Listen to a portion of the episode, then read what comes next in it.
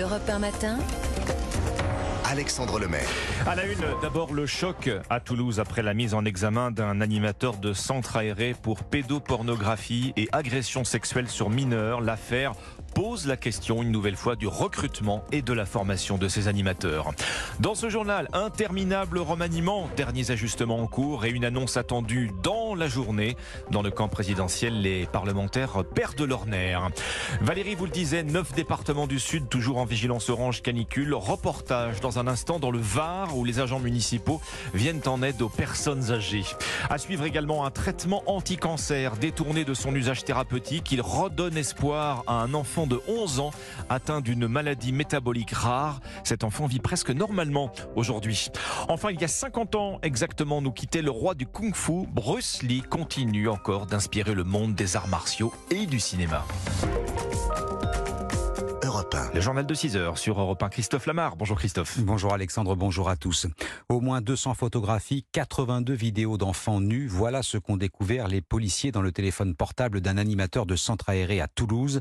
L'homme de 28 ans a été mis en examen et écroué. Il est également soupçonné d'agression sexuelle en pleine vacances scolaires. La révélation de cette affaire choque les parents. Elle pose aussi le problème du recrutement de ces animateurs. Thibaut Hu. Oui, aujourd'hui, pour devenir animateur, le parcours est plutôt simple. hein. Un entretien, des questions pour cerner le profil du candidat. Seul le casier judiciaire est exigé. Cela n'empêche pas les pédocriminels d'exercer au contact d'enfants. C'est ce que pointe du doigt Anissa, militante et fondatrice de l'association Young and Safe contre les violences sur les enfants et les adolescents.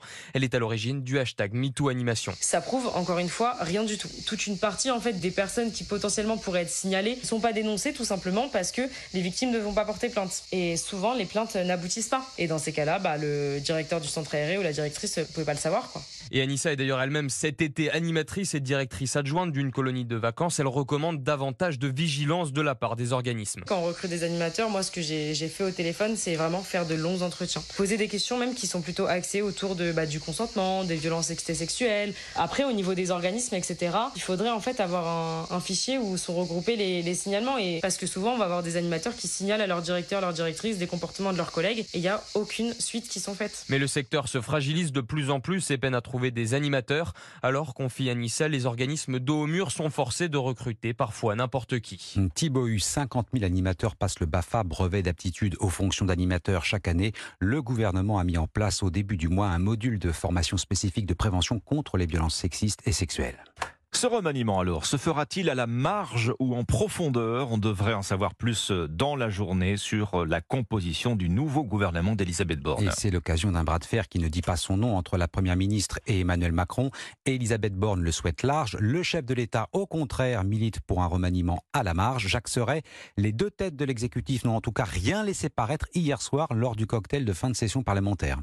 Oui, aux côtés d'Elisabeth Borne, Emmanuel Macron l'admet devant ses députés. Le contexte est particulier, explique-t-il, mais hors de question d'en dire davantage sur le remaniement.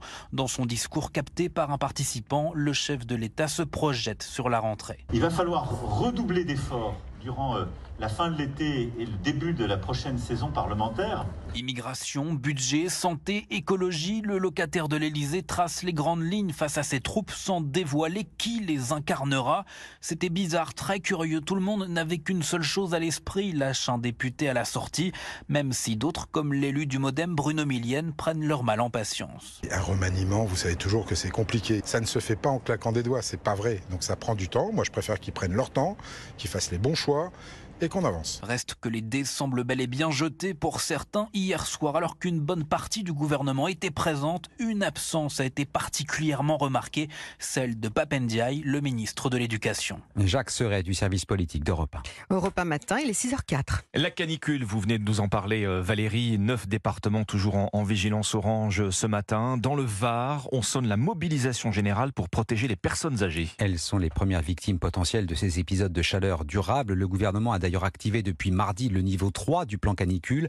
Dans le Var, où l'on franchit les 38 degrés à l'ombre par endroit, les autorités ont mobilisé le centre d'action sociale. Ces agents appellent et rendent visite si besoin aux retraités. Reportage à Montauroux du correspondant d'Europe 1 dans le sud-est, Frédéric Michel. Bonjour, c'est Jean-Paul du CCAS. Prendre des nouvelles des personnes âgées, seules ou vulnérables, c'est en ces temps de forte chaleur le quotidien des agents du Centre communal d'action sociale. Comment ça va Un seulement, hein. Tu penses bien à t'hydrater, à boire de l'eau, hein? Ah ouais, Vous connaissez vos administrés? La plupart, oui. Ah, il y a une relation d'une part amicale, puis de confiance. À Monterouge, sur les 7000 habitants, près de 500 sont suivis et 40 personnes ont demandé à avoir un contact régulier avec les agents du CCAS. Corinne Rizzo se déplace même pour apporter de l'eau, quelques courses ou simplement prendre des nouvelles. On leur propose nos services, surtout euh, qu'ils sachent qu'on est là pour eux. Il fait bon chez vous, c'est super. Ah, oui, oui, oui. Sans clim, ça serait difficile. Hein. Évidemment, il faut boire, il ne faut pas sortir, il faut s'enfermer comme les taupes. Elle est sûre, Sylviane, elle a tout compris. Tous les matins, j'ouvre tout. Hein. Ça fait du bien de voir que les gens de la commune s'occupent de vous. Ah oui, ça rassure. Jean-Yves Huette est médecin généraliste et maire de Montauroux. À partir du moment où on fait du préventif, en termes médical mais aussi en termes social, on évite les, les problèmes euh, aigus. Les gens les plus fragiles n'osent pas déranger. Comme ils n'osent pas déranger, il faut que nous, nous les sollicitions. Dans cette commune de l'Estérel, deux salles climatisées sont également à disposition de la population. Frédéric Michel, correspondant d'Europe 1 dans le sud-est. Dans le département voisin des Alpes-Maritimes, plusieurs records de température battus. 36 degrés atteints à Cossol, commune située à 1200 mètres d'altitude. Situation toujours très difficile en Grèce où les incendies continuent de ravager une partie du pays. Deux foyers inquiètent particulièrement les autorités. L'un situé à une cinquantaine de kilomètres d'Athènes, l'autre sur l'île touristique de Rhodes. Plusieurs pays européens, dont la France, ont dépêché des renforts sur place. Au total, plusieurs milliers d'hectares ont déjà brûlé.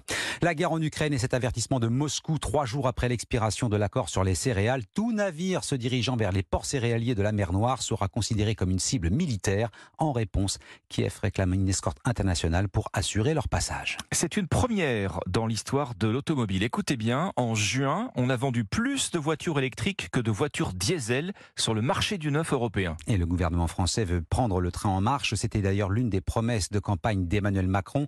La voiture électrique pour 100 euros par mois. Ce projet de leasing social devrait bien voir le jour, mais pas à la date prévue.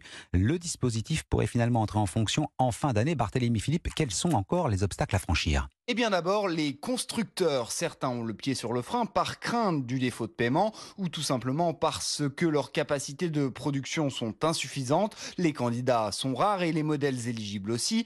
Il y en aurait trois, la future R5 électrique de Renault, la Peugeot i208 et la Citroën IC3. Mais les obstacles sont nombreux selon Dorothée Dérault, directrice des affaires publiques de Mobiliance. Comment est-ce qu'on parvient à un montant de 100 euros par mois alors que les véhicules électriques coûtent beaucoup plus cher que les véhicules thermiques et notamment les véhicules français 35 voire 40 000 euros. Les principaux véhicules qui peuvent atteindre le loyer de 100 euros par mois, c'est des véhicules d'origine asiatique. Le problème, c'est que le gouvernement ne veut plus subventionner des véhicules fabriqués hors d'Europe. Par ailleurs, l'exécutif veut ajuster la cible pour que le leasing profite aux ménages modestes, mais capables de payer un loyer de 100 euros par mois.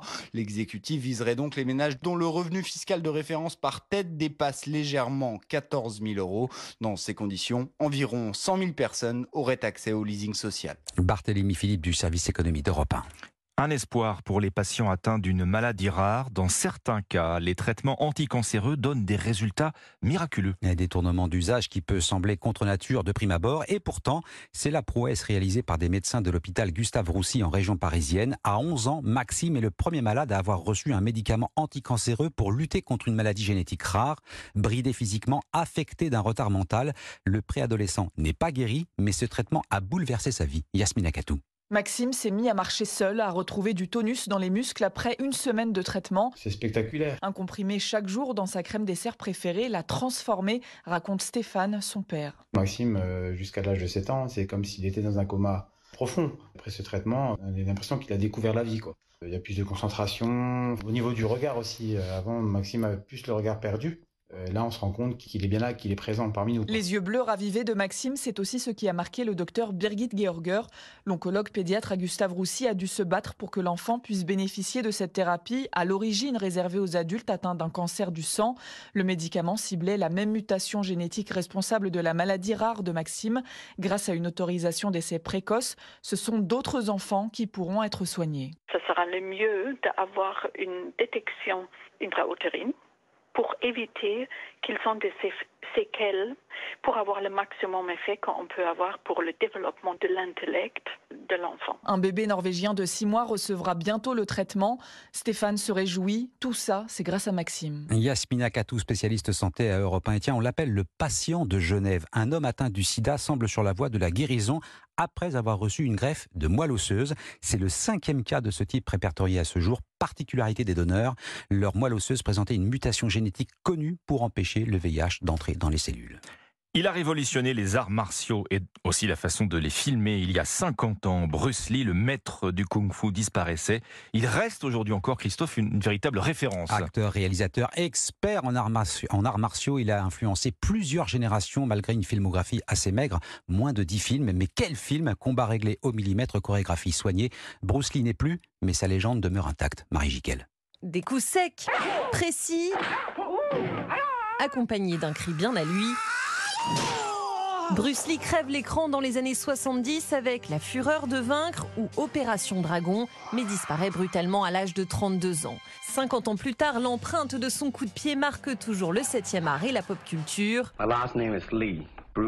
Roger Itier, président du comité national français des arts martiaux chinois. On voit l'ombre de Charlie Chaplin, on sait que c'est Charlie Chaplin. On voit l'ombre de Elvis Presley, on sait que c'est Elvis Presley. On voit l'ombre de Bruce Lee, on sait que c'est l'ombre des arts martiaux euh, et du cinéma d'action. Initiateur du Jet Kundo, art martial dérivé du Kung Fu, Bruce Lee associe cette pratique à une philosophie de vie préconisant le vide intérieur. Il a puisé sa source d'inspiration à travers des auteurs pas simplement asiatiques. Je peux citer Krishnamurti, euh, qui est un philosophe indien, mais aussi Descartes. Il s'est intéressé à tout un tas de courants philosophiques. Une attitude sans émotion pour mieux frapper avec un mantra Soit comme l'eau impalpable, repris en slogan par les Hongkongais il y a quelques années dans les manifestations pro-démocratie. Ah, Marie Jiquel, spécialiste culture à Europe 1. Voilà, vous n'avez plus qu'à relire vos classiques de Krishnamurti, euh, Christophe Lamar. Je compte sur vous. Et puis j'ai surtout euh, revoir les classiques de, de Bruce Lee. évidemment, évidemment.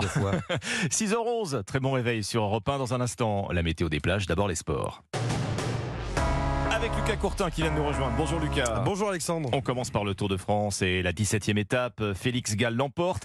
Tadej Pogacar explose. Il dit au revoir à la victoire finale. Quel numéro 1 de Félix Gall, parti dans une longue échappée au tout début? L'Autrichien était exceptionnel dans le col de la Loze pour s'imposer en solitaire à Courchevel. Avec cette victoire, il permet à l'écurie française d'AG2R Citroën de décrocher son tout premier succès sur ce Tour de France 2023. Une performance saluée par son coéquipier Aurélien Paré-Peintre et qui fait beaucoup de bien à l'équipe. Écoutez. On n'a pas eu que des moments faciles, mais ça fait partie des grands tours. À chaque fois qu'on fait le briefing du départ, on dit qu'on va avoir des, on va vivre beaucoup de moments difficiles et quelques moments joyeux. Donc euh, là, on a la chance de vivre un moment joyeux. Donc c'est super cool pour l'équipe, pour Félix. C'est quelqu'un de très agréable. Ouais. Aurélien Paré peintre micro de Martin Lange. Alors derrière, on attendait une nouvelle bagarre hein, entre Vingegaard et Pogacar. Finalement, elle n'a pas eu lieu puisque le Slovène a complètement craqué dans le col de la Loze, laissant, laissant ainsi filer le maillot jaune vers la victoire finale. Mais prudence du côté de Christophe Laporte, coureur chez Jumbo Visma. Il reste encore quatre étapes et tout est possible. Bah non, pas encore, c'est pas terminé, hein. il y a beaucoup d'avance, on sait jamais ce qui peut arriver. C'est dans la bonne voie, mais voilà, faut rester concentré, il reste encore, j'arrive pas à compter, mais 4 jours je pense. Donc euh, voilà, faut rester concentré encore. Vigilance donc pour les coéquipiers de Jonas Vingegaard, même si le Danois compte désormais 7 minutes 35 d'avance sur Pogachar. Aujourd'hui, place à la 18e étape faite pour les sprinteurs entre Moutier et Bourg-en-Bresse. On passe au foot, Lucas, et à cette annonce, Benjamin Mendy rejoint le FC Lorient. Oui, quelques jours seulement après avoir été reconnu non coupable de viol et de tentative de viol lors de son procès en Angleterre.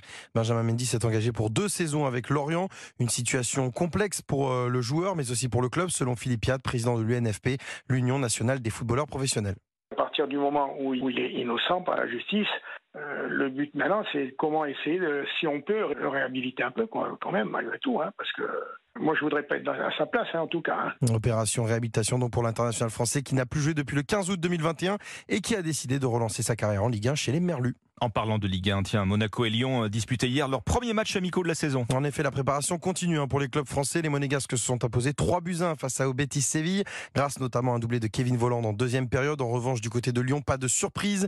Défaite 1-0 à Manchester United sur un petit bijou de Donny van de Beek.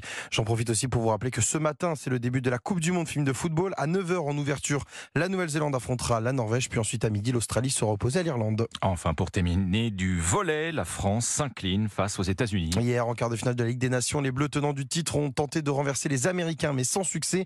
Défaite au tie-break du cinquième set après avoir été menés deux manches à zéro.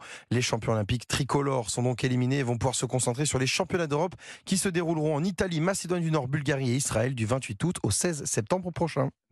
Lucas, 6h14 sur Europe 1. Bon réveil avec la météo des plages. Valérie, on met les pieds dans l'eau sur quelle plage justement? Tiens, pour commencer. On peut aller partout, mais je vais commencer par là où l'eau est la plus chaude. Elle est à 29 degrés au large de Porto Vecchio. 29 degrés, vous êtes sûr que c'est dans l'eau? Ouais, c'est dans l'eau parce que sur la plage c'est 36. Oh hein. là là là là. Donc c'est c'est à peine rafraîchissant Ouais. en fin de compte. hein. Et 27 au large d'Ajaccio avec des rafales à 45 km/h. Et sur les plages, même chose d'ailleurs, 34 degrés. Alors l'eau dans les Alpes-Maritimes est à 28, hein, donc un tout petit degré de moins. Une eau très calme évidemment. C'est presque les Maldives, effectivement, ou les Seychelles. Alors 27 dans le Var, avec une mer agitée. Soyez un petit peu prudents. Il y a des rafales à 55 km/h. 25 dans l'Hérault et 24 en Roussillon.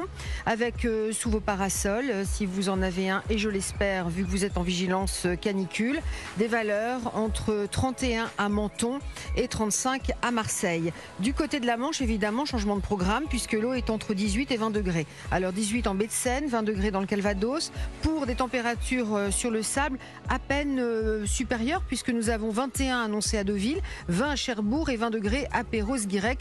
Donc pas de choc thermique du tout. Et puis pour l'océan Atlantique, des valeurs entre 17 dans le Finistère Sud et 23 sur la côte basque. Pour l'eau, un océan calme. Et puis on a aussi quasi les mêmes températures, sous un plein soleil d'ailleurs aussi sur le sable, à peine quelques nuages qui viennent assombrir le ciel de la Baule.